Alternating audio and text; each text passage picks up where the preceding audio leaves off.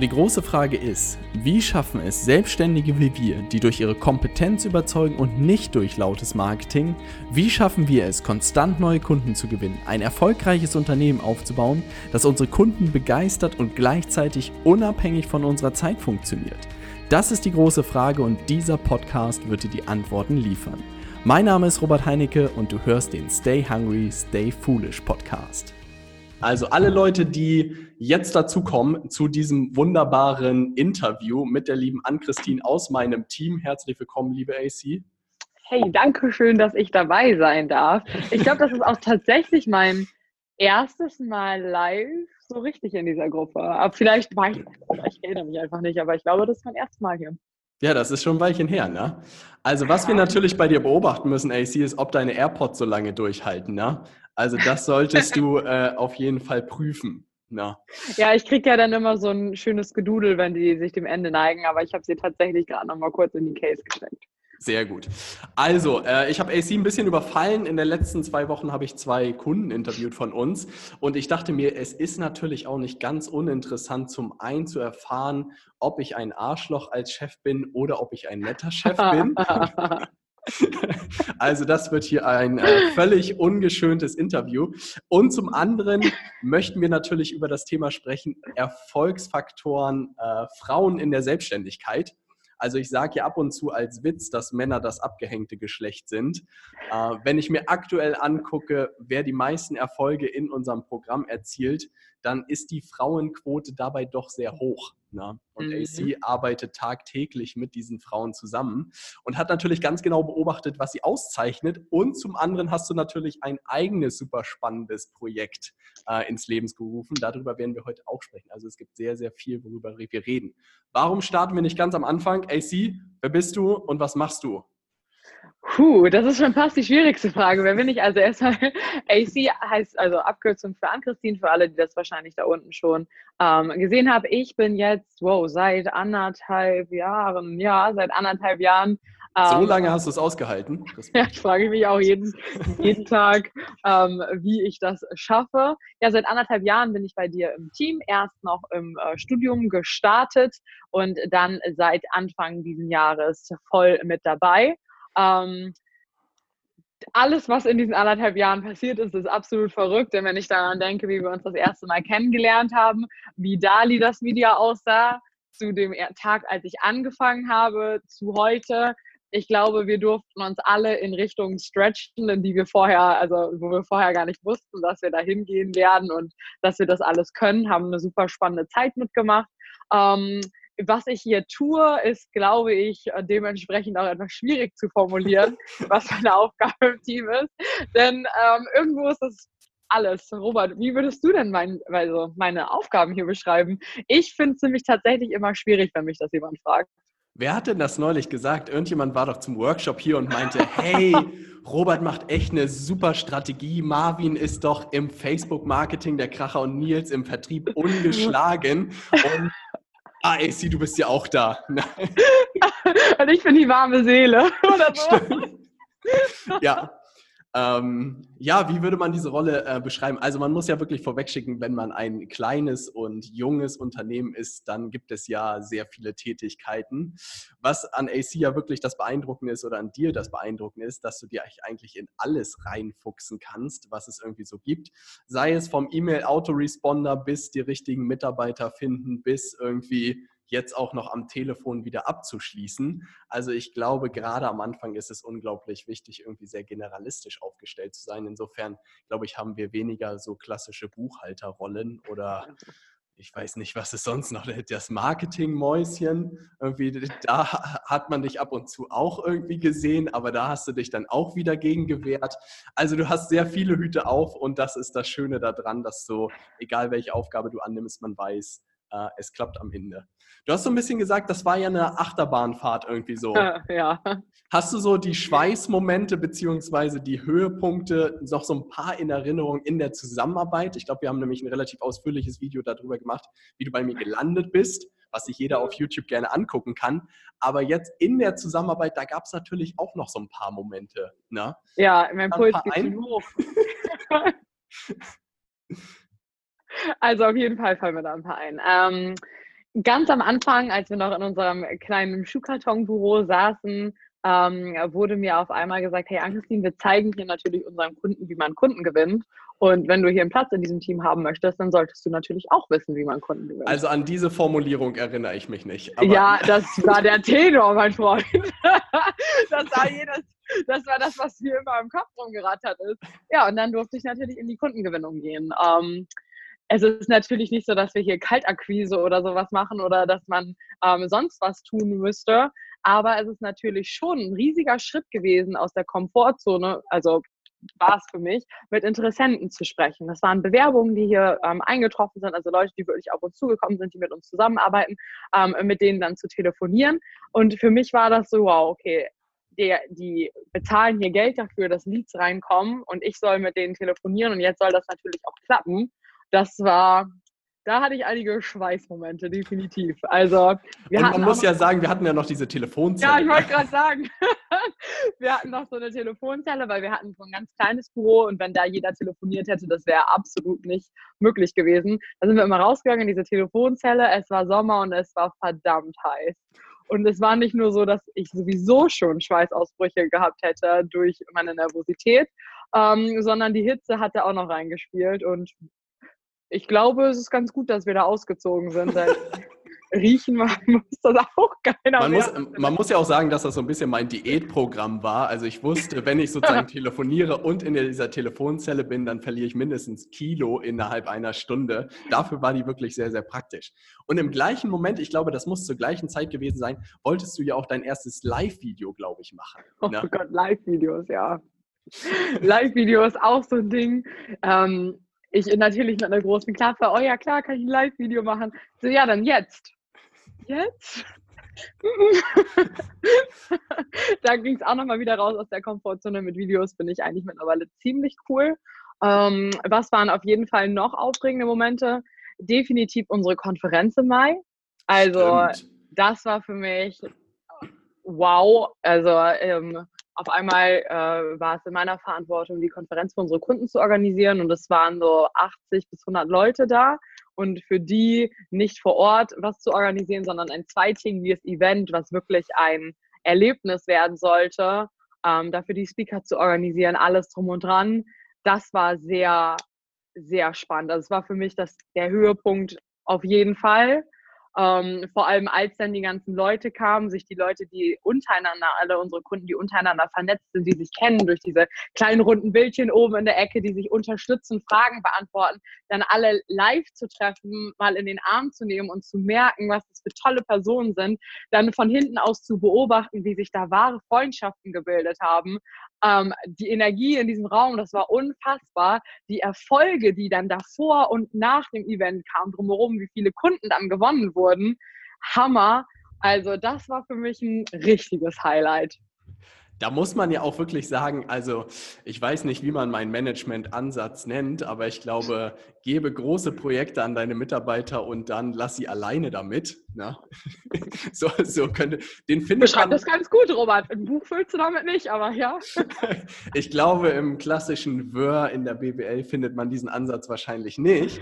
Aber ich bin auf diese Konferenz gekommen und war wirklich ich war umgehauen. Also ich hatte ja wirklich, ich habe nicht mal irgendeine Probe oder so gemacht. Ich habe nicht mal groß ja. gefragt, was da passiert. Ne? Das Einzige, worüber ich gesprochen habe mit dir, war irgendwie die Agenda und welche Speaker irgendwie reden sollen. Aber das war es ja dann. Und dann bin ich an dem Tag da reingekommen ins East Hotel in Hamburg und ich dachte mir so, wie, wie, wie ist das denn passiert? Na, und das habe ich dann auch mehrmals irgendwie betont und alle so, oh, und wie alt war AC nochmal? Und die hat das alles alleine organisiert und dann hast du noch so krasse Anmoderationen irgendwie gemacht, wo alle so waren, wie macht man sowas? Wie kann man bitte so krasse Anmoderationen machen? Und alle waren so, wo gibt es solche Menschen wie dich? Und ich war selbst so und dachte, hm, dieses große Projekte an Mitarbeiter geben und dann sie alleine lassen damit, das scheint eine Erfolgsformel zu sein. Ja, manchmal ist es erfolgreich, manchmal aber auch weniger erfolgreich. Ne? Also da muss man jetzt auch nicht. das muss man nicht verallgemeinern, da bin ich genau. Aber die Konferenz genau. war natürlich. Das war absolutes, absolutes Highlight und einer, also emotional, das hat schon was gemacht, definitiv. Was kam danach? Was war jetzt so in den letzten Monaten? Man muss ja auch wirklich sagen, dann war sozusagen, hast du ja, glaube ich, deine Komfortzone sehr erweitert über die Zeit. Also Hm, was dann dazu kam, definitiv, war diese Mitarbeiterverantwortung. Ja. Ähm, ein, ein, also eigene Mitarbeiter zu führen. Also ähm, das war definitiv was Neues, ganz neue Menschen auch ähm, zu suchen. Also die Verantwortung zu haben, finde eine Person, die wirklich ins Team passt, im Team bleibt und natürlich dann auch noch qualifiziert ist. Ähm, da Bewerbungsgespräche führen, alles Mögliche, was, was ich vorher definitiv nie getan habe. Ähm, da, das hat dann auch, auch ganz gut geklappt, würde ich mal sagen. Ja, Wien ist ja jetzt bei uns im Team und äh, ich glaube, es gibt keine Person, die irgendwo hier hätte besser reinpassen können. Ähm, also von der menschlichen Komponente her definitiv nicht. Und das passt dann auch noch von der fachlichen Komponente. Das war für mich nochmal sehr aufregend und neu und spannend und schön auch dran zu wachsen. Betreuung unserer Mastermind-Kunden definitiv. Und jetzt das unser aktuelles Projekt, das ähm, hat mir nochmal Bauchkribbeln gegeben, um Ich wollte gerade sagen, das heben wir uns noch ein bisschen auf. Ja, ich denke auch. Weil da wieder so ein Bauchkribbeln-Moment ist. Man muss ja sagen, AC, du hast in diesen anderthalb Jahren eine unglaubliche Transformation irgendwie hingelegt. Ich glaube, die AC von heute würde wahrscheinlich die AC von, von damals zum Frühstück fressen. Na, also das muss man ja wirklich sagen. Also manchmal da fragt sich ja auch der ein oder andere hier im Büro, was ist eigentlich mit Ann-Christine in diesen anderthalb Jahren passiert. Ähm, kommen wir mal auf Erfolgsfaktoren von, von Frauen in der Selbstständigkeit. Man muss ja dazu sagen, ich würde sagen, wir haben bestimmt 50 Prozent Frauenquote bei uns im Programm und das glaube ich ja. eine gute Schätzung schon, wenn nicht sogar mehr. Ähm, was würdest du sagen aus deiner Beobachtung heraus, was zeichnet die Frauen aus sozusagen, die relativ zügig irgendwie oder beständig Kunden gewinnen, ihr Unternehmen ausbauen? Was sind so Sachen, die du irgendwie beobachtet hast aus der täglichen Zusammenarbeit, was diese Frauen auszeichnet? Mm, ich glaube, bevor wir damit anfangen, möchte ich einmal ganz kurz nochmal differenzieren, weil es Gerne. Klingt, also in meinem Millennial-Verständnis finde ich es fast absolut, also innerlich zerreißt sich da was bei mir, wenn man in diese, hier ist die Schublade Frauen und hier ist die Schublade Männer, da, da was reinsteckt. Oh, jetzt wird's lustig. Also so, ja.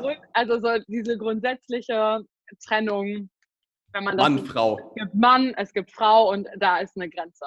Und da möchte ich sagen, dass das nicht unser Ansatz ist. Also, dass wir hier nicht sehen, es ist schwarz oder weiß, sondern dass wir einfach gemerkt haben, auch in der Zusammenarbeit, dass es doch andere Herausforderungen gibt und ein anderes Mitteilungsbedürfnis oder anderer Zusammenhalt, andere Unsicherheiten, die vermehrt auf der einen Seite auftreten und andere auf der anderen Seite auftreten. Und daher behandeln wir das Thema irgendwo auch separat. Ähm, ich möchte so als Disclaimer nochmal vorwegnehmen, dass das Geschlecht kein Erfolgshindernis oder ein Erfolgsgarant ist und dass das grundsätzlich keine bessere oder schlechtere Startposition mit sich bringt, sondern wir jetzt hier nur auf Besonderheiten eingehen, wo wir gemerkt haben, ähm, da gibt es tolle Potenziale, die man nutzen kann, wenn man sie in einer bestimmten Richtung fördert. Und das gilt natürlich für beide Seiten eine sehr differenzierte Betrachtung und ein sehr guter Disclaimer am Anfang. Du hättest auch Jura, glaube ich, studieren können, AC. Ja.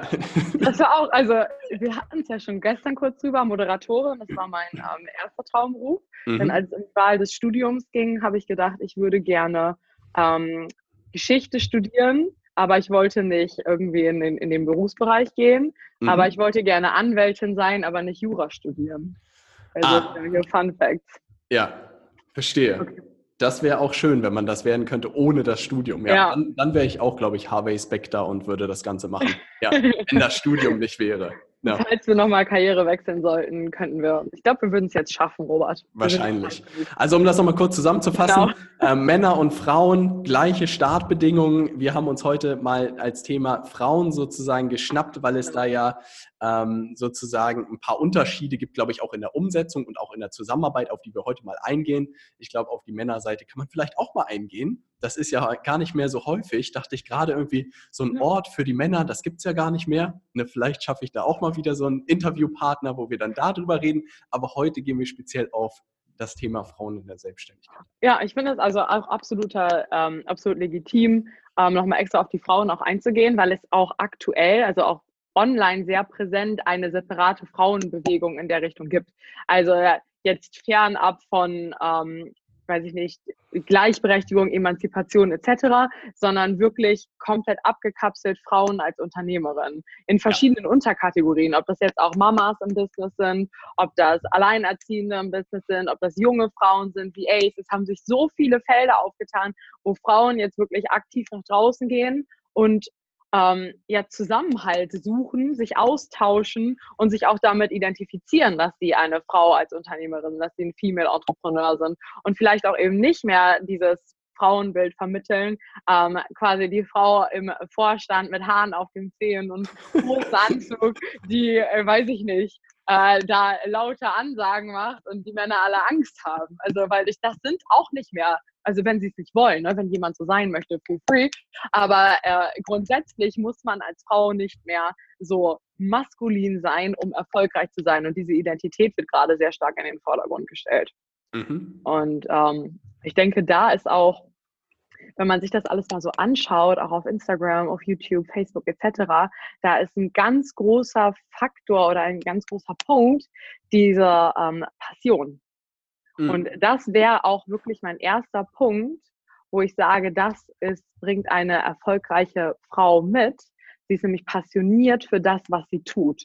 Und das mhm. ist nicht irgendwie wie so eine Floskel, sondern das ist eher wie so ein inneres Feuer, was in einem brennt. Ein Thema, wo man merkt, man geht darin auf. Ein Thema, wo man gar nicht mehr aufhören kann, darüber nachzudenken, wo man weiß, ich möchte das an den Start bringen und egal wie das funktionieren wird, keine Ahnung, es wird irgendwie funktionieren. Und weil es eben diese, das klingt so abgedroschen, diese Herzensprojekte sind, so ein Herzensbusiness, ja. ähm, wird auch nicht aufgegeben. Mhm. Also da steckt so viel Energie in den Projekten dahinter, dass immer Wege gefunden wird und immer Motivation gefunden wird, auch wieder aufzustehen, wenn was nicht also wenn was nicht funktioniert. Und mhm. da sehe ich bei den erfolgreichen Frauen, vor allem auch bei uns im Programm, ähm, dahinter, dass sie wirklich eine ganz starke Mission haben, für die sie sehr passioniert sind und damit dann in die Umsetzung gehen.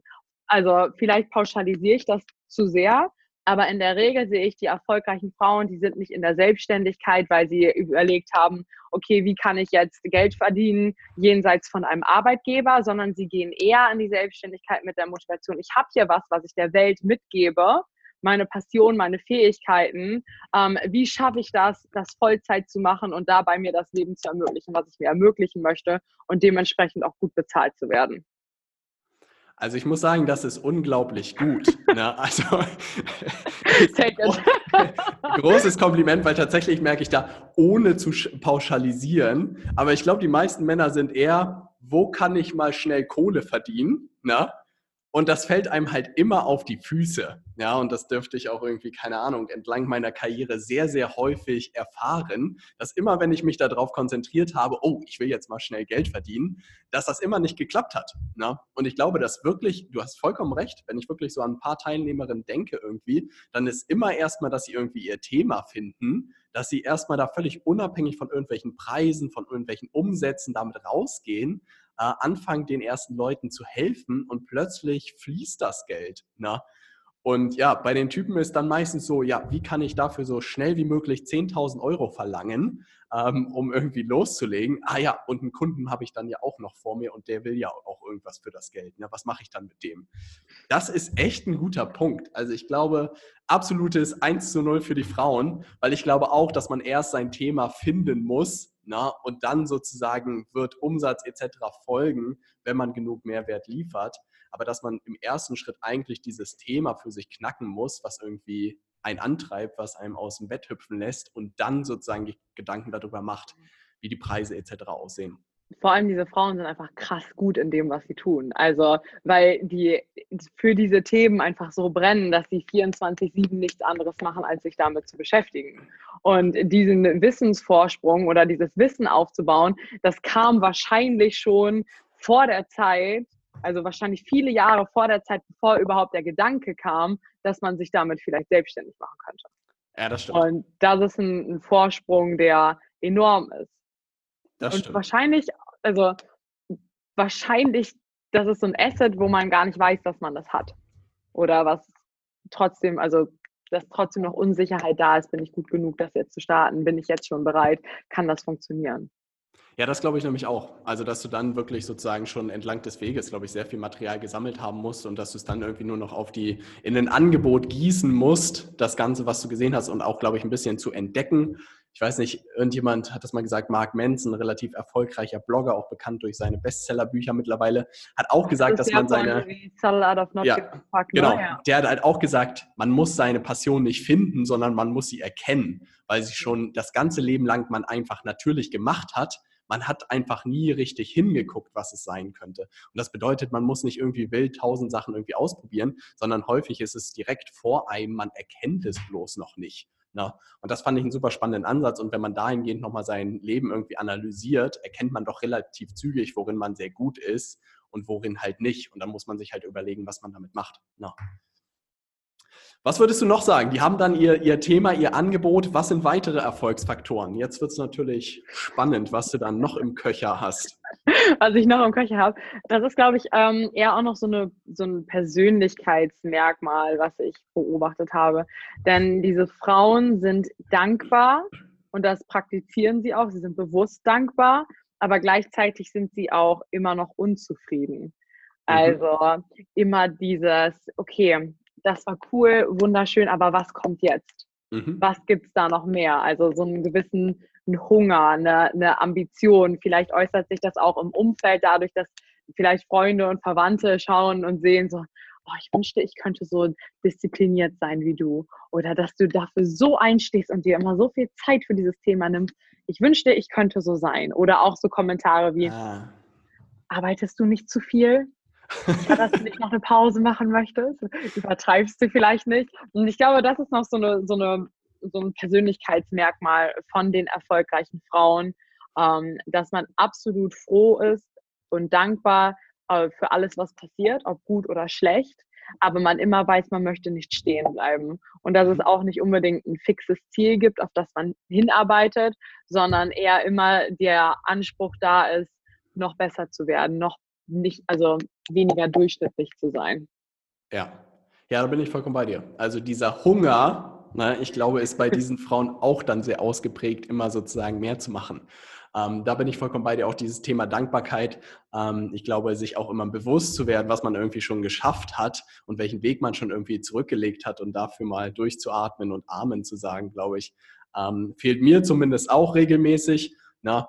Ähm, du hast es angesprochen, dass wir in einem viel zu kleinen Büro saßen. Jetzt mittlerweile habe ich das Gefühl, dass wir in einem viel zu großen Büro sitzen. Na, also vielleicht schwanken wir in diesen Extremen, aber auch da irgendwie realisiert man häufig gar nicht, welchen Weg man in welcher Zeit auch irgendwie gegangen ist. Und da mal zu sagen, hey krass, was wir eigentlich erreicht haben, ähm, da muss man immer mal innehalten. Ja. Hast du keine Dankbarkeitspractice, wo du dich Nat damit Natürlich, jeden Tag. Ne? Nicht? Wirklich nicht?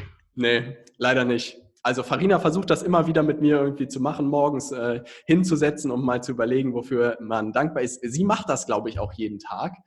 Aber mhm. ich bin morgens immer so kribbelig und habe immer Lust loszulegen. Da ist hinsetzen, da, da werde ich wahnsinnig. Na. Ah, du frühstückst auch nicht, ne? Also du setzt dich morgens eh gar nicht irgendwie hin und kommst nur an, ne? Nicht groß, nicht groß. Also da gibt es viel Optimierungsbedarf. No. Ah, ja, ich glaube auch. Vielleicht musst du dann abends dankbar sein, ah, Robert. Ja, abends kann, kann, ich dankbar sein. Also ich sag dir, Dankbarkeit hat mein Leben verändert. Ähm, oh, ohne zu viel versprechen zu wollen, aber es hat schon...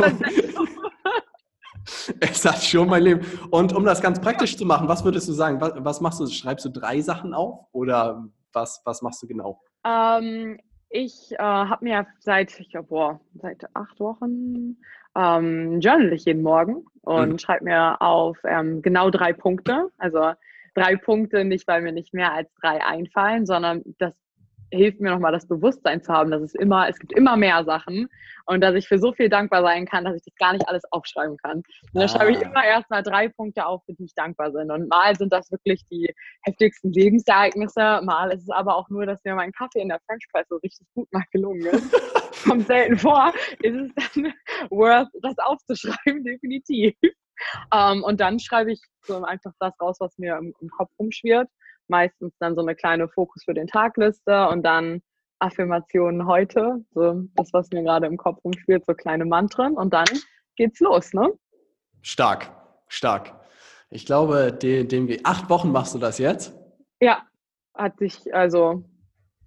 Hat sich, hat sich amortisiert, um in der. Hat sich amortisiert. Und auch wenn ich morgens denke, so, oh, eigentlich könnte ich jetzt bin ich ein bisschen knapp dran, ähm, vielleicht sollte ich das lassen, dann mache ich es erst recht ausführlich, weil ich weiß halt, okay, das bringt mich wieder zu mir und ich mache dann wirklich die Sachen, die was bringen und verschwende keine Zeit. Ja, das hört sich gut an. Weiter Bereich, wie sieht es denn mit dem Thema Sales aus, also Vertrieb? Na, was würdest du da sagen, was ist da der Erfolgsfaktor? Also ein Erfolgsfaktor, den ich mir hier aufgeschrieben habe, ist ähm, Mut aus der Komfortzone zu gehen, obwohl man weiß, dass man eigentlich noch nicht bereit ist.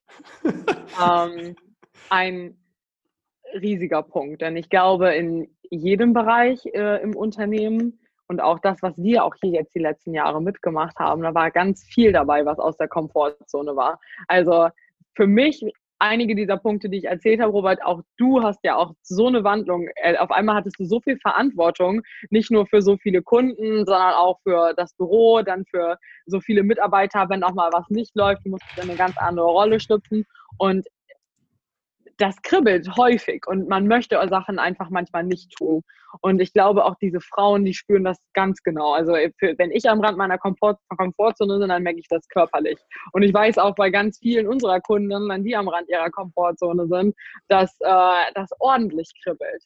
Aber sie machen es trotzdem. Also, hast, du, hast du da Tipps für dieses Ich mache es trotzdem? Also, also bei, bei, du musst ja sagen, du bist ja hier in der Höhle der Löwen. Ne? Also das bedeutet, hier im Büro gibt es ja wenig. Man muss sagen, du bist sehr gut da drin geworden, auch Ausreden zu finden wenn du sozusagen Sachen nicht machen willst. Aber mittlerweile durchschauen wir das leider alle, sodass du es dann immer doch machen musst. Ne? Aber hast du irgendwie Tipps, wenn es irgendwie, ich glaube auch, dass du viele Sachen gemacht hast, ohne dass wir irgendwie dabei waren oder so. Hast du da irgendwie Tipps für Leute, die sagen, oh, ich weiß wirklich, dass ich das tun muss? Was weiß ich, ein gutes Beispiel ist zum Beispiel Preise zu erhöhen oder sowas, ja, wo vielen Leuten irgendwie es im Bauch kribbelt und sagt, oder den Preis zu kommunizieren richtig im Erstgespräch. Gibt es da irgendwie Tipps oder so? Auch jetzt zum Beispiel hast du ja angefangen, wieder die ersten Gespräche zu führen. Wie hast du dich darauf vorbereitet? Weil die Mauer um, ähm, auch relativ groß. Erfolgreiche Frauen holen sich Hilfe. Ähm, und die holen. AC redet nur noch in Motivationszitaten. Das gefällt mir sehr gut. Ja. Ich sag ja, für das Thema, da brenne ich für ohne Ende. Also wirklich, ohne Ende brenne ich dafür. Ähm, ich habe euch, wenn irgendwie, wenn ich was nicht machen möchte, dann schubst ihr mich da rein. Und jeder braucht, glaube ich, jemanden, der einen da reinschubst. Das ist ja nicht ähm, ohne Grund der Rand der Komfortzone. Und das ist ja auch nicht ohne Grund, dass man irgendwo körperlich da reagiert, weil man das absolut nicht tun möchte, weil man weiß nicht, was dahinter steht. Also entweder ist es eine Nebelwand, durch die man vielleicht nur durchgehen muss, aber vielleicht ist es auch nochmal eine verdammte Backsteinmauer und du weißt es ja nicht, während, weil du siehst es ja nicht. Und ja. du brauchst jemanden, der dich da durchschubst und die zeigt, es ist doch nur eine Nebelwand. Und ob das jetzt die Leute sind, äh, weiß ich nicht, ob das deine Familie oder deine Freunde sind, wenn du so Menschen um dich hast, die dich verstehen, was häufig ja eben nicht der Fall ist, wenn man in der Selbstständigkeit ist oder wenn man andere Wege einschlägt als der normale Mensch, dann muss man sich leider Leute suchen, die einen verstehen. Und auch alle unsere Kundinnen, die erfolgreich sind, die tauschen sich miteinander aus. Also entweder haben die andere Gruppen noch von Frauen, die sie von sonst woher kennen, mit denen sie sich immer austauschen, unterstützen. Oder die haben sich auch zum Beispiel bei uns, unsere Kunden untereinander vernetzt und telefonieren ganz viel, haben keine Masterminds, schreiben miteinander, machen mittlerweile Events und Veranstaltungen zusammen, weil sie eben genau wissen, es werden immer wieder Entscheidungsmomente kommen, wo mein Bauchgefühl mir sagt, hell no, aber man eigentlich weiß, hm, sollte ich vielleicht doch tun. Und da muss man sich eben bei denen melden, dass sie einen, mit einem drüber sprechen, schauen, zu evaluieren, ist das jetzt ein Risiko, wo es sich lohnt, das einzugehen? Brauche ich vielleicht gar keine Angst? Dann haben die das vielleicht auch schon gemacht und dann geht man da durch. Und ich kann es nur jedem empfehlen, sich ein Netzwerk oder eine kleine Gruppe, vielleicht brauchst du auch nur eine einzige Person, die, bei der du dich in solchen Situationen melden kannst und die dich dann auch schubst, wenn du es brauchst. Und die nicht das Blatt vor den Mund nimmt und sagt, oh ja, ich glaube, hm, die höheren Preise, da würdest du vielleicht ein bisschen mehr verdienen. Aber ganz ehrlich, hm, mit dem, was du jetzt hast, da kommst du ja auch ganz gut aus. Ne? Und vielleicht haben die auch einfach nicht so viel Geld. Das brauchst du in solchen Situationen nicht. Davon gibt es genug. Die musst du nicht aktiv suchen, sondern du musst dir aktiv jemanden suchen, der dich dann auch schubsen kann. Ja, das ist, äh, das ist ein guter Tipp. Du brauchst eine Gang, ne?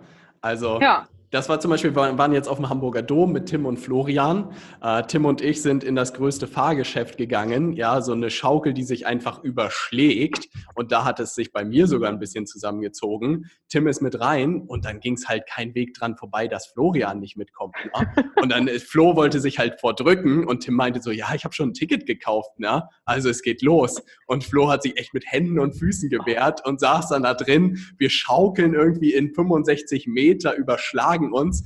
Und so nach der Hälfte sagt er, hey Robert, Robert, du musst mal die Augen aufmachen. Und ich so, was sollte ich denn, was sollte ich denn sonst tun? Keine Woche später, ja, sagt Flo zu mir, hey Robert, ich habe gerade einen Flug nach Portugal gebucht. Ich springe jetzt diese Woche aus einem Flugzeug, Fallschirmsprung. Und ich so, was zur Hölle ist da passiert? Ja, und das ist halt das Coole irgendwie, wenn man merkt, dass das halt irgendwie wie so eine so eine schwarze Wolke ist, die einfach nur fiktiv ist, diese Angst, dass sobald die Leute das einmal durchbrochen haben und von ihrer Gruppe da irgendwie so geschubst wurden, dass dann Flo plötzlich der ist, der aus dem Fallschirmsprung macht und aus dem Flugzeug springt. Und ich dachte mir, Alter, Respekt. Und das alles innerhalb von einer Woche, ähm, das untermauert den Punkt, dass man da irgendwie seine Peer Group braucht. Ne? Mm, definitiv. Ich bin gerade nur froh, dass ich nicht mit auf dem Dom war. und dass er jetzt zum Glück auch zumacht. Stimmt. Ey, Simo, warst du dabei? Ja. Ich würde natürlich auch den Fallschirmsprung akzeptieren. Na. Oh! Der Höhe und ich, du weißt. Ja. So, nicht so die besten Freunde. Um, ähm, um nochmal auf das Thema wieder zurückzukommen. Ähm, eine Gruppe finden, die einem pusht, definitiv ein wichtiger Erfolgsfaktor. Ähm, aber ein weiterer Erfolgsfaktor ist auch einfach um Hilfe fragen. Mhm nicht warten, dass jemand immer auf einen zukommt und einem sagt, wann es der richtige Zeitpunkt ist. Ich habe letztens auch von dir, Robert, das Video geschaut, wo du über Preise erhöhen gesprochen hast, ähm, wo du auch gesagt hast, es wird niemals jemand zu dir kommen und sagen, hey komm, kannst du dein Angebot mal ein bisschen teurer machen. Und genauso ist das in ganz, ganz vielen Situationen. Es wird niemand zu dir kommen und dir ähm, in der Regel die, die Lösung präsentieren oder Schritte in die Hand drücken, sondern du musst irgendwo danach fragen. Wenn du eine Herausforderung hast, wenn du ein Gefühl hast, es sollte sich was ändern, dann hol dir Hilfe. Bestenfalls hast du natürlich einen Ansprechpartner, wo du dich immer melden kannst, ob das ein, äh, ein Mentor ist, ein Coach, ob man irgendwo in einem Forum ist, in einer Facebook-Gruppe oder weiß ich nicht, ein Netzwerk hat auch in der Stadt wo man sich melden kann, wenn man eine Frage hat. Oder man sucht sich dann halt für bestimmte Bereiche einfach Unterstützung, weil alles können muss man nicht, sondern man muss nur sich trauen, auch um Hilfe zu fragen. Und das habe ich ganz, ganz deutlich beobachtet bei denen, die bei uns erfolgreich sind. Die holen sich das, was sie brauchen. Das ist ein äh, unendlicher wichtiger Punkt. Also was ich halt glaube, durch unser System haben wir ein Leben lang gelernt, irgendwie auf Leute zu hören. Ja, in der Schule sagt uns der Lehrer, was richtig ist, im Studium sagt uns der Professor, was richtig ist, im Job sagt der Chef, was richtig ist. Und ich glaube, gerade in der Selbstständigkeit muss man irgendwann diesen Schalter umlegen von ich warte darauf, dass irgendwie was passiert, hinzu ich werde wirklich proaktiv und nehme alles in die Hand, wenn irgendwas nicht funktioniert. Und ich sehe das wirklich bei vielen, dass das auch so ein bis zwei Jahre dauern kann, damit das im Kopf sozusagen ankommt. Also nicht nur ankommt, sondern auch, dass man einfach auf Ideen kommt, Dinge umzusetzen, weil das ist häufig das Problem, dass einem auch so ein bisschen die Inspiration fehlt, was könnte ich denn tun, um ein bestimmtes Ergebnis zu erzielen, weil ich einfach noch gar nicht weiß, was man da machen kann. Aber diesen Gedanken zu haben, ich habe ein Problem und ich werde mich so lange darum kümmern, bis ich die Lösung habe, ist, glaube ich, sehr, sehr wichtig. Und ich glaube auch, dass die richtigen Leute das gemacht haben. Und ich zum Beispiel, ich weiß nicht, vor ein paar Wochen haben wir irgendwie eine E-Mail bekommen von jemandem, vom Kunden oder so, der gesagt hat, hey, ähm, ich habe was umgesetzt und es ist einfach nichts passiert und ich bin jetzt ein bisschen enttäuscht. Na, ne? hat sich entlang des Weges aber nicht einmal gemeldet. Na, ne? und da dachte ich mir auch so, also das zeigt so eine Einstellung irgendwie und das ist auch etwas, was ich wirklich auch im Programm mittlerweile ganz klar am Anfang eigentlich sagen will. Wenn du irgendwelche Herausforderungen hast, dann hol dir die Hilfe, hol dir die Unterstützung, aber geh nicht davon aus, dass Leute irgendwie auf dich warten oder auf dich zukommen. Und das ist, glaube ich, eine absolut wichtige Lebenseinstellung, um voranzukommen. Mhm, mhm. Das ist auch wieder ein, ein, ein weiterer Erfolgsfaktor, nämlich diese 100% Eigenverantwortung. Ja. Und ich glaube, es äh, äußert sich bei den wenigsten als äh, persönlicher Wert zu sagen 100% Eigenverantwortung, sondern eher in, in einem gewissen Urvertrauen. Also ganz klar zu wissen, in sich zu wissen und auch in sich zu spüren, dass alles irgendwie gut wird und die Zukunft einem genau das bringt, was man möchte. Mhm. Und nicht auf ah. eine passive Art und Weise, sondern wirklich darin, in dieser Eigenverantwortung zu fragen, okay, ich weiß, es wird gut werden. Wenn jetzt gerade was nicht funktioniert, dann frage ich mich, wie kann das funktionieren? Ähm, und, und ich habe das Gefühl, dass dieses Urvertrauen auch mit dieser Passion für ein bestimmtes Thema gekoppelt ist ja. und eine, eine wichtige Grundlage bringt für den Weg als erfolgreiche Unternehmerin. Und in welche Persönlichkeitsrichtung sich das ausprägt, ganz, ganz verschieden. Also es sind ganz viele verschiedene Typen dabei. Aber dieses Urvertrauen mit dieser Passion, ein richtig solides Fundament. Das kann man nicht zerschmettern. AC, da kommen nur Gold Nuggets, na, nur Gold Nuggets. Weil wirklich das, was ich auch gelernt habe, ganz viel haben wir irgendwie dieses, äh, diese Einstellung, dass wir sagen, ja, keine Ahnung, das kann nicht funktionieren oder das geht nicht. Und ich bei ganz vielen Leuten mittlerweile immer nur umdrehe, ja, wie kann es funktionieren? Na? Auch so, keine Ahnung, jetzt stehen wir irgendwie vor der Herausforderung, unser Anschlussprogramm irgendwie zu bauen und ich will das bis Ende des Jahres im Kasten haben und ich weiß, dass ich gefühlt noch irgendwie fünf Arbeitstage habe und dann weiß ich auch, Normalerweise würde ich sagen, klappt niemals. Ne? Aber ich drehe es dann immer um, wie kann es funktionieren? Ne? Wie kann ich irgendwie in diesen fünf Arbeitstagen so ein sensationelles Programm auf die Beine stellen, dass jeder begeistert ist? Und es ist halt wirklich immer diese Frage richtig zu drehen und dann zu überlegen, wie könnte das irgendwie klappen? Und das wird, glaube ich, gerade als Unternehmerin, als Selbstständiger unglaublich wichtig, diese Problemlösungsfähigkeiten zu bekommen. Ich weiß noch, als ich meine Pfeffermühlen noch auf Amazon verkauft hatte, habe ich irgendwie kurz vor Weihnachten habe ich der Spedition gesagt, ja, holt die rüber, holt die rüber mit dem Flugzeug. Und dann stand ich äh, im Januar vor einer 10.000 Euro Rechnung und ich hatte, glaube ich, auf meinem Konto 500 Euro. Ja, und ich weiß noch, wie ich auf diesen Brief geguckt habe. Farina neben mir stand, alle, also ich weiß nicht, ob du das kennst, wenn deine Ohren so klingeln. Na, also die Ohren klingelten irgendwie, weil ich dachte, fuck, was ist da passiert? Und in genau diesen Situationen muss halt irgendein Schalter angehen und sagen, ey, wie kann es funktionieren? Und heute kann ich halt darüber schmunzeln, irgendwie über 10.000 Euro. Damals, ey, weiß ich echt noch, die Zeit stand still und ich dachte mir, oh Scheiße, was machst du jetzt? Na? Und diese Situation, glaube ich, kommen immer wieder. Und dann entscheidet sich halt, ob man da reingeht und eine Lösung sucht oder ob man abhaut und wieder irgendwie den sicheren Weg sucht. Ja. Mm, mm. Ich finde es gut, dass du gerade diese Geschichte auch erzählst, wie du da so ein bisschen äh, auf die Fresse geflogen bist, was du direkt sagen kann. Weil ich sehe immer ganz viel, man hört sich diese Podcasts an, man hört sich diese Video oder schaut sich diese Videos an, in dem Leute Erfolgsfaktoren erzählen, in dem Leute berichten, wenn sie jetzt nochmal zurückgehen würden, was sind so Shortcut-mäßig die wichtigsten Punkte. Und ähm, auch die Punkte, die wir hier gerade vorgestellt haben, wie Eigenverantwortung und immer zu fragen, wie ist es möglich? Es ist nicht so, als würde das äh, immer so sein, als würde man eine Herausforderung sehen, man fühlt sich gerade absolut überfordert und das Erste ist, oh, danke in meinem Tagebuch, danke, dass ich heute wieder nicht schlafen konnte und eine neue Herausforderung bekommen habe. Wie kann ja. ich diese Herausforderung lösen? Liebe Welt, hilf mir doch bitte. Das, ist, das sind auch Frustrationsmomente. Und es geht ja eigentlich nur darum, 49 Mal vielleicht zu stecken zu bleiben und ein bisschen frustriert zu sein, aber 51 Mal zu sagen, okay, wie geht's? Und dann geht's voran. Ja, ich glaube, du brauchst ein krasses Durchhaltevermögen, ne? weil wirklich das, was du gerade ja. gesagt hast, du hast ein Problem und du hast natürlich die erste Hypothese, wie du es lösen kannst. Und dass die erste gleich funktioniert, ist relativ unwahrscheinlich. Also ja. das bedeutet, man kriegt eher fünf bis zehn Mal, wenn nicht sogar häufiger auf die Fresse und dann irgendwann funktioniert es. Ne? Und ich glaube, darüber muss man auch eigentlich sprechen, dass es nicht alles irgendwie Sonnenblumen und keine Ahnung, Rosen ist, sondern dass ganz schön viel auch ins Gesicht ist. Und damit irgendwie umzugehen und weiterzumachen, da gehört sehr viel dazu. Ja. Ja, ja. Also auch, wie viel die Leute immer probieren und was auch dazugehört. Ne? Also wenn du ein Angebot auf den Markt wirfst, dann gehst du natürlich mit der besten Hypothese rein, die du in dem Moment dir stellen kannst, aber du bist halt im Endeffekt nicht der Markt. Also ob jemand dein Angebot wahrnimmt, ob er das genauso versteht, wie du das siehst, ob der Preis auch alles passt, das sind so viele Faktoren, die man nicht beeinflussen kann. Wenn man da so ganz starr reingeht, dann äh, führt das zu Frustration. Und äh, da geht man unendlich viele, unendlich viele Schleifen, bis es dann was kommt, was funktioniert. Und man muss einfach dieses Durchhaltevermögen haben. Und da kommt wieder das Fundament, ne? Passion ja. und Urvertrauen und stark war. Vielleicht ein weiterer Erfolgsfaktor da nochmal reingeschmissen. Ähm, dass man nicht mit einem Fixed Mindset reingeht. Also ähm, da hast du auch schon immer relativ viel drüber gesprochen, Robert. Fixed Mind Mindset und Growth Mindset. Echt?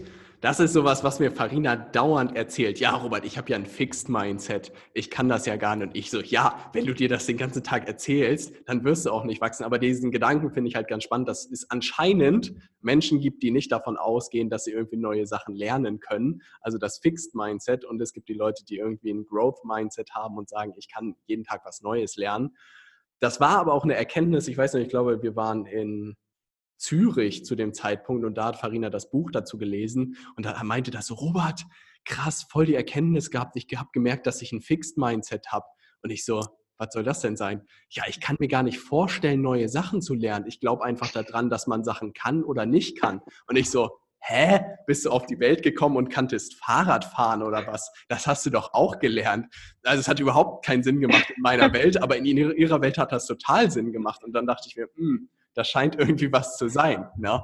Und ich glaube, das ist auch eine große Transformation, irgendwie zu verstehen, dass man Dinge lernen kann und dass es häufig auch Zeit braucht ähm, und zu erkennen, dass man vielleicht irgendwie fix, so ein Fixed Mindset hat und da irgendwie hängt. Aber es gibt Hoffnung. Ja? Man kann fast alles, würde ich sagen, heutzutage lernen. Mhm. Definitiv. Was ich gerade spannend finde, wenn ich jetzt hier mir die Punkte nochmal im Kopf durchgehe, über die wir gerade alle gesprochen haben, dann sind es natürlich Punkte, die auch genauso für Männer gelten. Also ja. Problemlösungsorientierung, Eigenverantwortung, aus der Komfortzone gehen. Das ist ja nicht so, als hätte ein Mann keine Komfort, also als wäre den alles offen. ja, Quatsch. Um, und auch, dass man ein Growth Mindset hat, dass man sich Hilfe sucht. Um, ich glaube, so der, der Unterschied, der darin liegt, ist, um, was man häufig beobachtet. Ich weiß gar nicht, ob es so ein, das perfekte deutsche Wort dafür gibt, Imposter-Syndrom. Mhm. Kennst du das Wort? Mhm. Also, dass man sich egal. Das Gefühl, was man, nicht zu können, oder? Genau, also auch egal wie viel Wissen man hat, egal wie viel man gemacht hat, egal wie viel Bestätigung man bekommen hat oder auch, auch Erfolge erzielt hat, dass man sich immer fühlt wie ein Betrüger, als könnte man das gar nicht oder als könnte einem das jemand wegnehmen. Und dieses Imposter-Syndrom das ist wirklich ganz viel bei Frauen vertreten. Die sammeln über Jahre unendliches Wissen an, trauen sich aber nicht rauszugehen, weil sie Angst davor haben, dass sie jemanden enttäuschen könnten, dass sie ihren Kunden nicht unbedingt den besten Job machen können. Gleichzeitig, ja. das spiegelt sich natürlich auch in Vertriebsgesprächen wieder. Wie willst du jemanden mit einer Sicherheit ein großes Angebot pitchen, wenn du gar nicht so ganz darin vertraust, dass du dem das Ergebnis liefern kannst? Oder du fühlst dich wie ein Vertreter oder ein Betrüger, wenn du einen hohen Preis irgendwo abverlangst, wenn du weißt, okay, du kannst der Person helfen, für die ist das die, die Investition aber schon ein Stretch. Du möchtest der das vielleicht gar nicht zumuten. Ja. Und diese Zweifel ähm, sind ganz stark irgendwo vertreten, weil an Ambitionen oder an Talenten oder an Expertise, Intellekt oder Charisma mangelt es wirklich den wenigsten Frauen, die Business-Ideen haben, sondern irgendwo ist dann eine Handbremse, eine innere Handbremse angezogen, die es einem hindert, genau das auf die Straße zu kriegen. Und auch jetzt in dem neuen Projekt, was ich hier gerade angehe, merke ich das bei mir selbst auch täglich.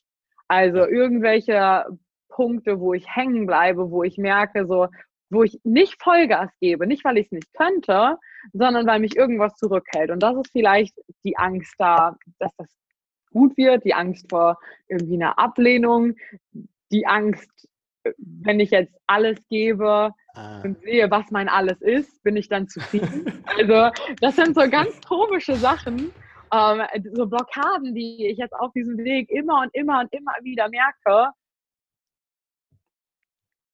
was überwältigend ist. Ja. Und äh, was logisch meistens auch, also wenn ich auf einer rationalen Ebene mit jemandem drüber spreche, auch absolut nicht begründbar ist. Ich kann das auch rational alles selbst widerlegen, aber ja. es ändert halt nichts. Und genau diese Zweifel, diese ähm, Unstimmigkeit zwischen dem, was man eigentlich mit an den Tisch bringt und das, was man auf den Tisch legt, gibt es dieses Bild, I don't know, ähm, diese Differenz, die sehe ich ganz häufig bei Frauen und äh, bei Frauen, mit denen ich mich austausche, Frauen, die ich irgendwo beobachte und vor allem auch ganz viel bei Frauen auf Social Media, ähm, da, da ja vor allem auch so empowering Quotes so gefeiert werden. Also alles, was Richtung man schafft das, man hat Ambitionen, es gibt ähm, Einschränkungen, die man mitnimmt, wenn man erfolgreich ist. Man entscheidet sich bewusst gegen Sachen, für die sich andere Leute, äh, was für andere normal ist.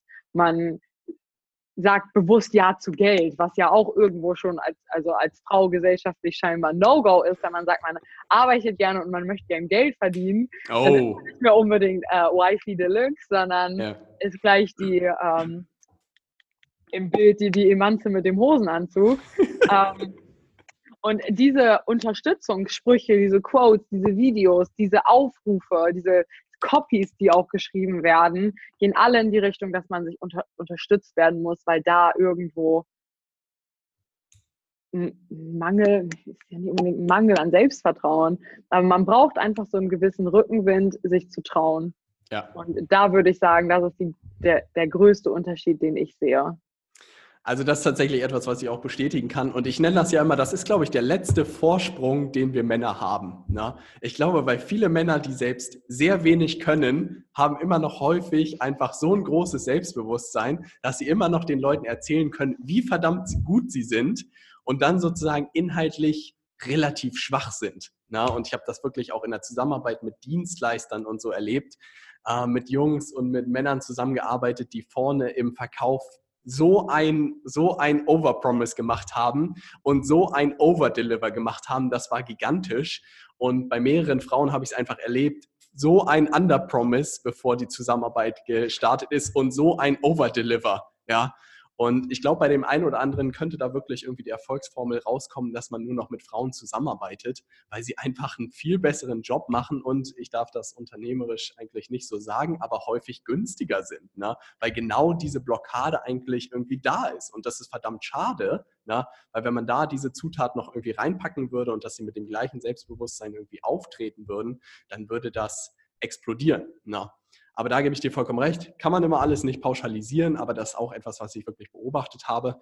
Das wird sich aber langfristig, wird das, glaube ich, vielen Männern auf die Füße fallen, na, ne, weil schlechte Arbeit oder wenn die Erwartungen höher sind als die aktuelle Arbeit, fällt einem immer auf die Füße.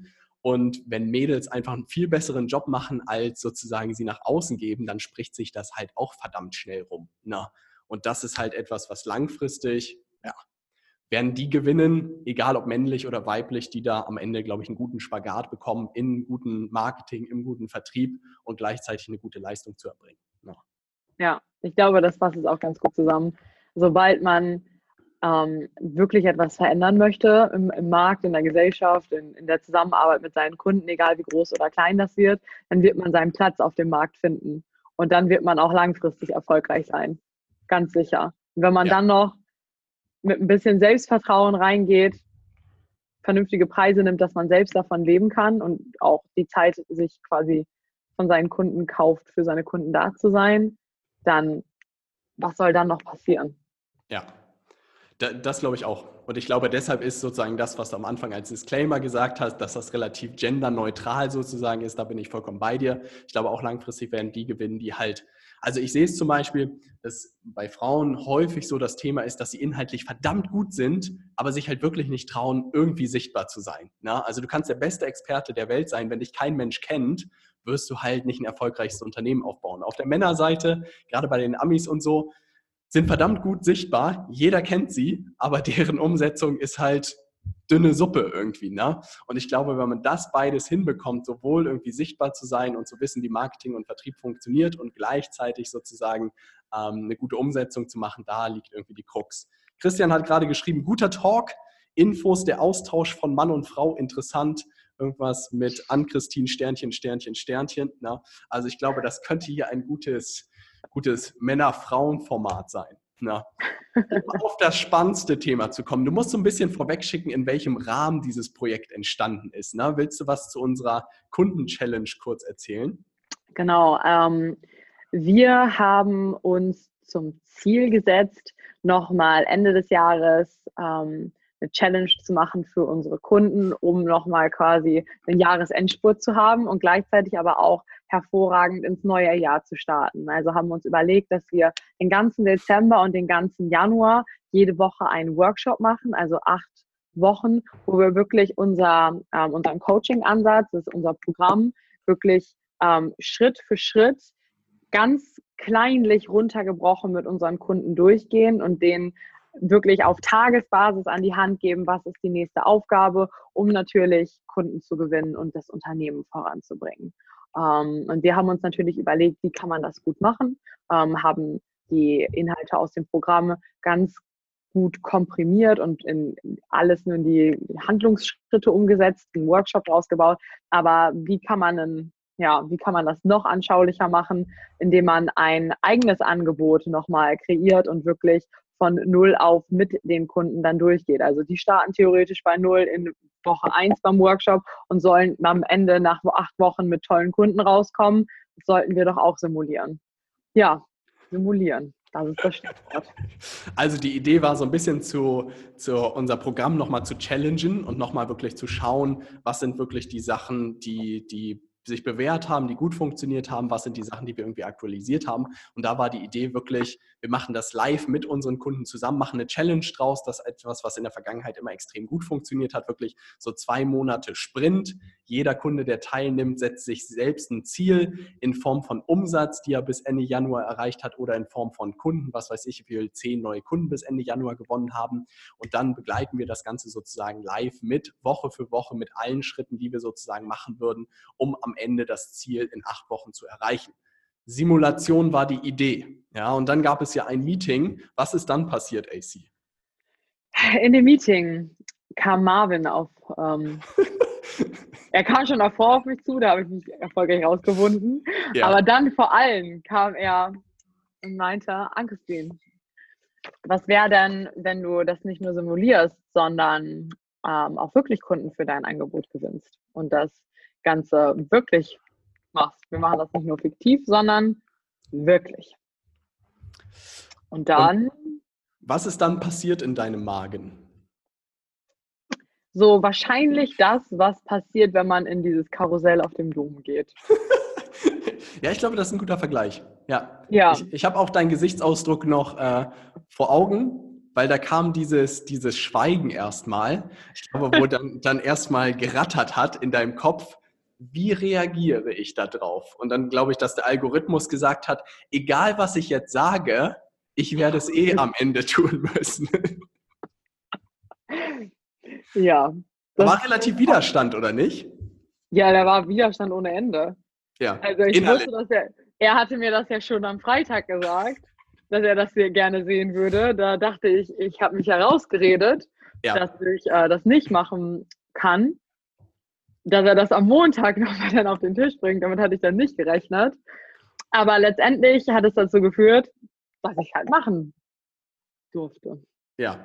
Und was ja natürlich episch ist, heute ist das Interview und heute hast du auch die erste Kundin gewonnen, ne? Genau, genau. Krass. Also für mich war es dann so, okay, wow, jetzt mache ich das wirklich, gehe da mit unseren Kunden durch, mache ein eigenes Angebot. Natürlich habe ich das New Level Consulting auch als Background ähm, und gehe auch wirklich wieder in den Vertrieb rein. Also und gewinne selbst nochmal Kunden. Und es, ich habe mich irgendwann hier aktiv gegen den Vertrieb entschieden und mich da äh, rausgeholt und auf einmal da wieder reinzugehen, dann ähm, mit einem eigenen Angebot nochmal rauszugehen und nochmal Kunden zu gewinnen. Und das während dir Hunderte zuschauen, ob du das schaffst. Ja. ja. Also das war schon. Wer, wer sehr... gerne mit mir tauschen? Aber es ist natürlich auch der ultimative Test für uns. Ne? Also wenn das bei uns nicht klappt in der Zeit, mit unseren Methoden Kunden zu gewinnen, dann haben wir diesen, also dann müssten wir unseren, all unseren Kunden das Geld wieder zurückgeben. Ohne, ohne Druck auf dich ausüben zu wollen. Ne? Ja. Also ja, muss man sagen. Willst du so ein bisschen erzählen, was du in der ersten Woche gemacht hast und was du in der zweiten Woche gemacht hast und wie ja, das dann ultimativ gerne. am Ende zum, zu der ersten Kunden geführt hat? Genau, also ähm, ähm, Woche 1 oder am Anfang in unserer Zusammenarbeit geht es immer darum, dass man sich überlegt, mit wem möchte ich überhaupt gerne zusammenarbeiten und was mache ich für ein Angebot. Und äh, meines Erachtens ist es wirklich die wichtigste Entscheidung zu sein, mit welcher Person möchte ich gerne zusammenarbeiten, weil die wird ja bestenfalls die Person sein, mit der du die nächsten Jahre sehr innig verbringst. Ähm, und das war das Erste, was ich gemacht habe. Mit wem würde ich gerne zusammenarbeiten? Was ist die, was ist überhaupt das was habe ich überhaupt für Fähigkeiten, was kann ich überhaupt jemandem anbieten. Und das ist definitiv Beratung, Aufbau eines Geschäftsmodells, Aufbau von Kundengewinnungsprozessen, Aufbau von einer Unternehmensstruktur. Da habe ich Expertise drin gesammelt, das habe ich jetzt häufig gemacht, das kann ich mitbringen. mit wem würde ich da gerne zusammenarbeiten? Und mir ist einfach aufgefallen, dass ich eben gerne mit diesen jungen Frauen zusammenarbeiten möchte, die genau wissen, dass sie dass irgendwas auf sie wartet, die eine, eine Passion haben, die wollen, die wollen was verändern, die sind schon mutig gewesen, die haben schon gegründet, das sind die Female Entrepreneurs, ähm, Frauen, die wirtschaftlich erfolgreich sein wollen, es aber irgendwo noch nicht ganz umgesetzt bekommen haben. Ich habe diese Frauen Boss Babes genannt. Also äh, es sind alles Millennial-Frauen. Ich wie kann man das am besten beschreiben? Ich wollte gerade sagen, du hast ja der, der, der, Frau auch einen Namen gegeben. Genau. Ne? Willst du ein bisschen sie so beschreiben, wie sie tickt? Was macht sie für Hobbys? Was mhm. treibt sie an? Was motiviert sie? Weil ich weiß noch, als du diesen Avatar vorgestellt hast, äh, Nils, Marvin und ich saßen da so, Alter, AC ist uns da meilenweit voraus. Ne? Also hast du da ein paar Sachen im Hinterkopf? Ja, also wir können mit den Hart, also die gute Frau heißt Alina. Alina ist zwischen 21 und 30 Jahren alt. Sie wohnt auf jeden Fall in der Großstadt. Und sie ist wirtschaftlich sehr interessiert, sie ist smart, sie ist witzig, sie ist auf Social Media unterwegs. Ähm, Idole sind wahrscheinlich ähm, sowas wie Marie Forleo, Beyoncé. Sie mag gerne Designer-Sachen. Sie interessiert sich aber auch auf jeden Fall für gesunde Ernährung. Sie ist eine absolute Powerfrau und liebt Sport und gesunde Ernährung. Also wahrscheinlich aber ja, Mannschaftssportarten vielleicht nicht ganz unbedingt, sondern eher Einzelsportarten. Vielleicht geht sie ins Gym, vielleicht ist sie Läuferin, vielleicht macht sie Boxen, vielleicht macht sie CrossFit. Ähm, vom Charaktertyp her ist sie sehr ambitioniert, ehrgeizig, sie zieht durch, sie hat ähm, zu vielen Themen eine Meinung, sie ist auch manchmal gerne kontrovers, sie macht gerne was mit ihren Mädels, ist diejenige, die ähm, gerne fancy essen geht, aber sonst eher auf der gesünderen Seite unterwegs ist, trinkt in der Regel weniger Alkohol, geht, kann aber auf jeden Fall ganz gut mal eskalieren, ähm, hat irgendwie einen Sinn für Schönheit, sie isst gerne schön, also ist ihr wichtig, gut auszusehen. Sie arbeitet gerne im Café, hat immer ihren Laptop dabei, viele Ideen, ist gut vernetzt. Also ich glaube, ihr habt da jetzt schon ein ganz griffiges Bild. Ähm, Situationen, in denen Alina auf jeden Fall merkt, dass sie eigenartig ist. Sie ist jemand, der unter der Woche sehr früh ins Bett geht, die gar kein Problem damit hat, jeden Tag das Gleiche zu essen oder das Gleiche zu machen. Es gibt für alles irgendwie Routinen. Es wird viel auch aufgeschrieben. So ein bisschen in einer spirituelle Richtung oder ist offen für Spiritualität, aber nicht unbedingt in diese Hokuspokus-ESO-Richtung, sondern eher in eine fundiertere, rationalere Richtung. Sie ist eher verkopft. Was sie hasst, definitiv, äh, das Leben in einer Doppelhaushälfte in der Vorstadt, absolutes, absolutes Grauen. Ähm, Männer, die überhaupt nicht damit klarkommen, dass man eine starke Frau ist, solche Sachen wie Mansplaining, ähm, von oben herab behandelt zu werden. Motive für sie sind definitiv Eigenverantwortung, selbst etwas erreichen, etwas verändern, sich selbst etwas aufbauen, worauf man stolz sein kann, irgendwo auch es anderen zeigen zu wollen. Und das ist Aline. Und Aline ist selbstständig mittlerweile, hat was gegründet ähm, aber es läuft noch nicht so ganz. Wahrscheinlich am Anfangsstadium ihrer Selbstständigkeit kann irgendwie überleben, aber da sie weiß, sie hat eine größere Mission, dass da mehr auf sie wartet ähm, und dass da definitiv noch mehr geht, was sie sich ermöglichen möchte, was sie sich verdienen möchte, sucht sie jetzt nach Hilfe. Und da komme ich ins Spiel. Und da kommst du ins Spiel. Und deshalb, das will ich hier nochmal kurz zusammenfassen, warum wir auch in dieser ersten Woche so sehr uns Gedanken darüber machen, mit wem man eigentlich zusammenarbeiten will. Ich glaube wirklich, gerade als Berater, als Trainer, als Coach oder als Serviceunternehmen, egal was man am Ende macht, sozusagen, solange man eine Dienstleistung anbietet, glaube ich, ist es unglaublich wichtig, dass man sich überlegt, mit wem man auf tagtäglicher Basis zusammenarbeiten will. Und das hört sich immer so ein bisschen paradox an. Viele Leute sagen halt, Robert, ja, ich kriege halt Anfragen von allen möglichen Leuten.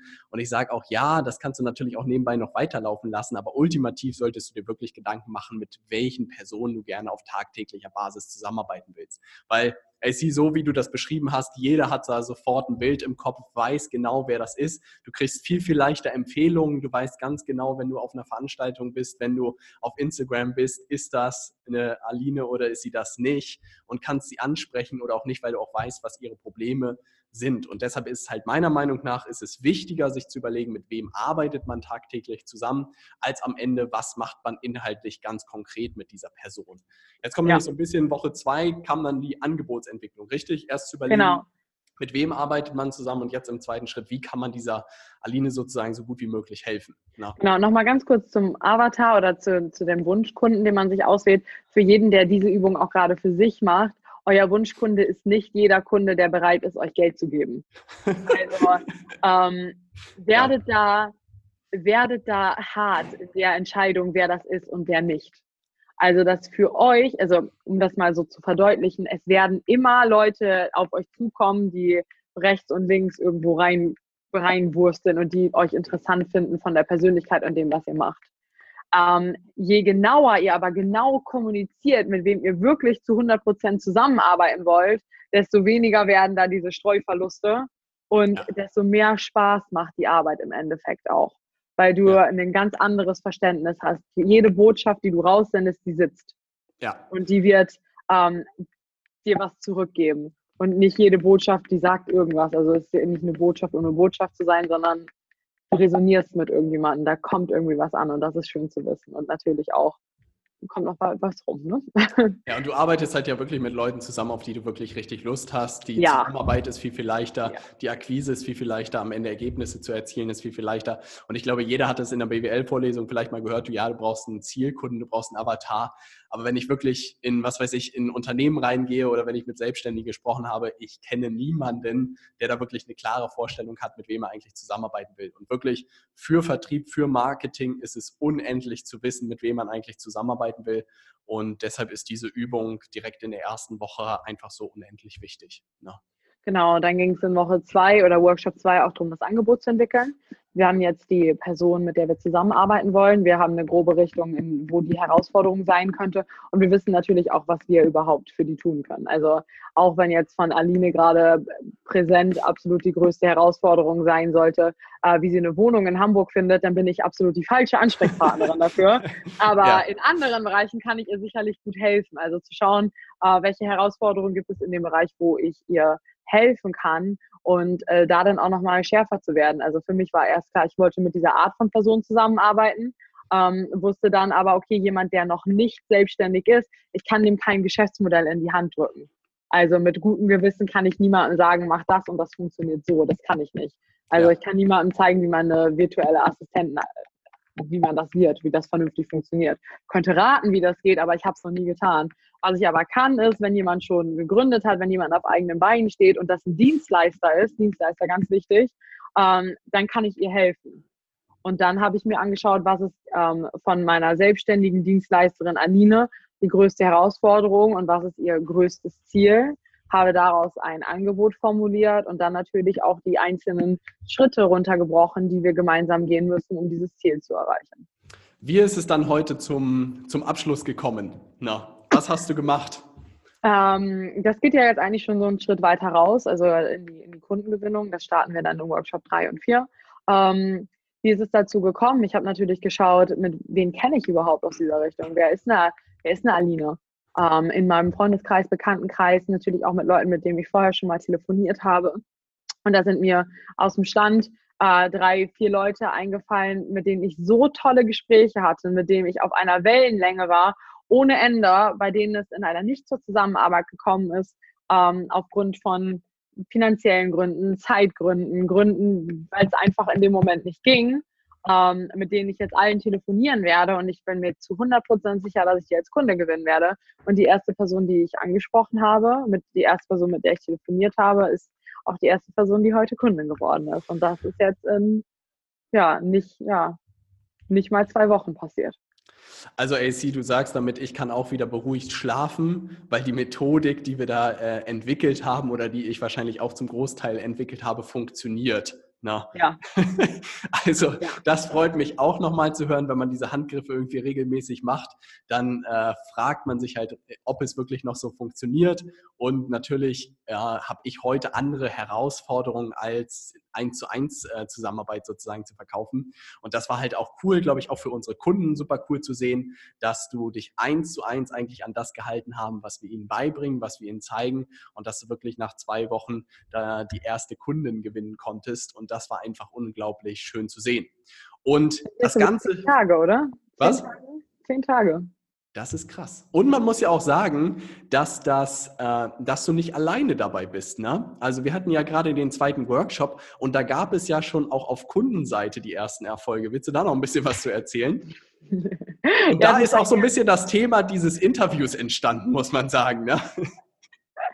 Also wir haben natürlich auch coole Preise ausgerufen für ähm, die Challenger, nicht nur, dass sie selbst Umsatz machen und Kunden gewinnen, sondern ähm, haben auch gesagt, okay, die Leute, die teilnehmen, die ähm, ja an sechs von acht Workshops teilnehmen und mitmachen und in der Community auch unterstützen und dann äh, da auch erfolgreich sind, die werden natürlich wieder zur Konferenz eingeladen, die bekommen Tickets dafür und mhm. gleichzeitig die größte Erfolgsgeschichte wird natürlich eingeladen, auch als Speaker auf dieser Konferenz zu sprechen und Erfahrungen auch zu teilen. Also dem würden wir gerne eine Bühne bieten. Und in ja. dem Zuge kam ein bisschen hier die Konkurrenz, äh, Konkurrenzkampf auch auf und einige Ladies so, ja, dieses Jahr wollen wir da eine Frau sehen ähm, auf der Bühne.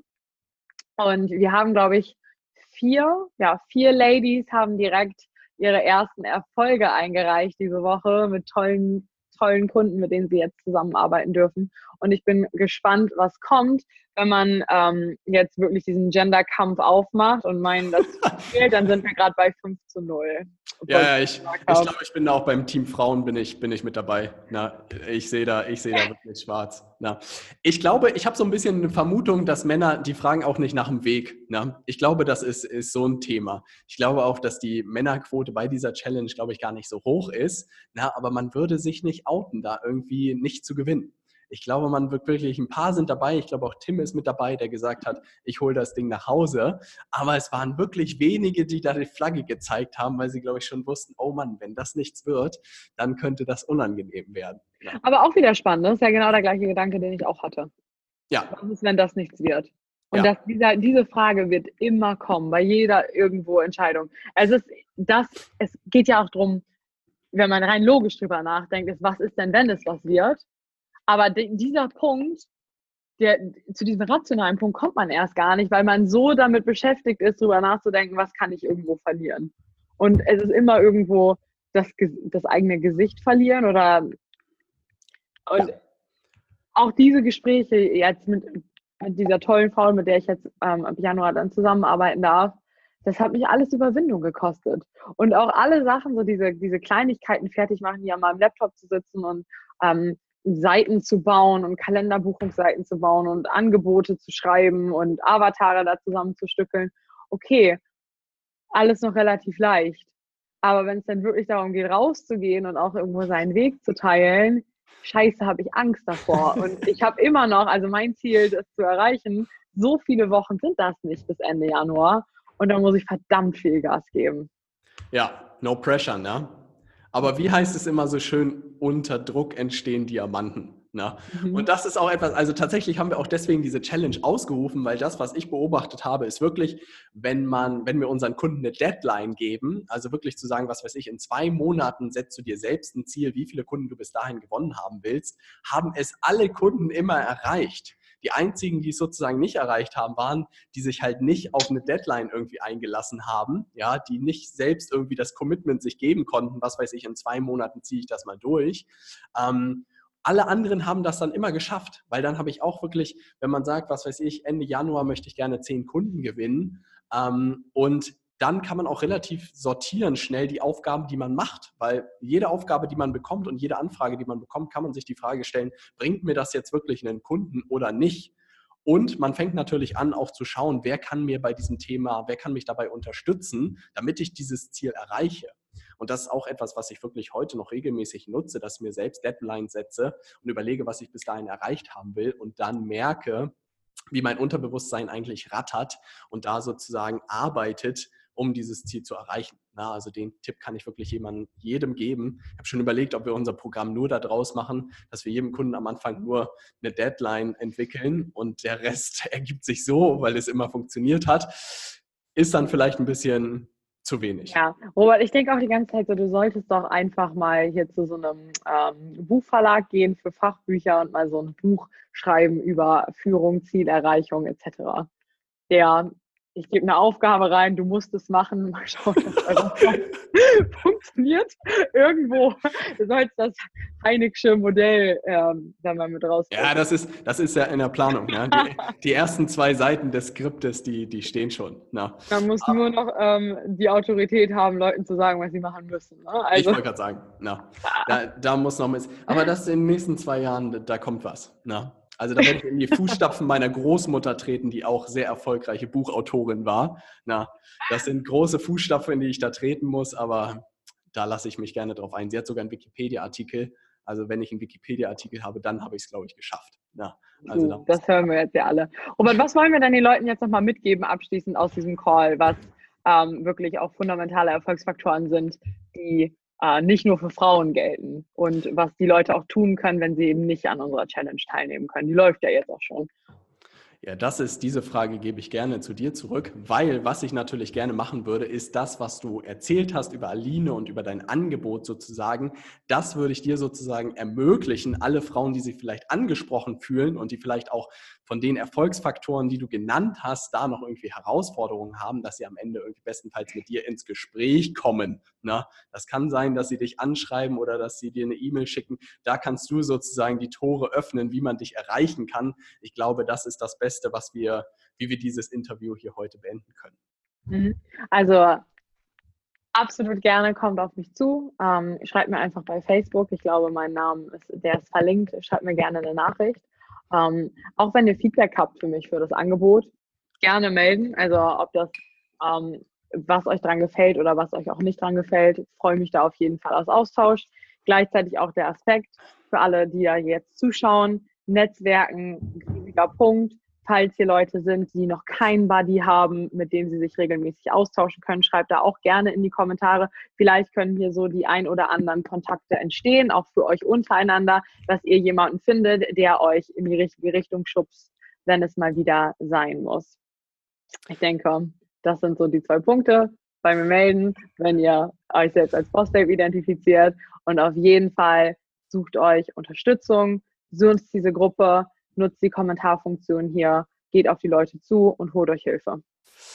Und für alle Männer, die natürlich nicht zum abgehängten Geschlecht gehören wollen, ne, dürfen sich gerne bei mir melden. Ne, schreibt mir auch gerne eine Facebook-Nachricht, wenn ihr irgendwelche Fragen dazu habt, wie unsere Zusammenarbeit aussieht, wie diese Challenge aussieht, wie ihr vielleicht auch bei der nächsten Challenge dabei sein könnt. Schreibt mir gerne bei Facebook, dann lasse ich euch da gerne weitere Sachen zukommen. Ne. Ich sehe, das schreit ja so ein bisschen nach einem Update irgendwie kurz vor Ende Januar. Ne? wenn du dann entweder mit einem Cocktail hier sitzt oder schweißgebadet, ich weiß es noch nicht. Na? Aber da müssen wir ja. auf jeden Fall was machen. Ich drücke dir alle Daumen. Na? Ich würde gerne ähm, bestätigt haben, dass meine Methodik so genial ist, wie ich sie immer ankündige. Na? Also insofern würde ich schon erwarten, dass du da bestenfalls mehr Kunden als angekündigt gewinnst, na? ohne den Druck zu erhöhen. Ah, gar kein Druck, gar kein Druck, kein Problem. gar kein Problem. ja, lass uns das machen Ende Januar. Ähm, mal schauen, ob wir die Weihnachtstage überstehen ähm, und wie es dann aussieht. Aber wie gesagt, ich habe das Urvertrauen, alles wird gut. Sehr gut. Also, vielen, vielen Dank dir, liebe AC. Na, ich freue mich Danke, auf Updates. Danke, dass ich hier sein durfte. Gerne, gerne, gerne auch hier in der Stay Hungry Community weiter teilen, wenn du irgendwelche Erkenntnisse oder so hast. Ich glaube, das dürfte für viele hier interessant sein. Und dann wünschen wir hier allen einen sensationellen Dienstagabend. Na? Bis dann. Tschüssi. Ciao.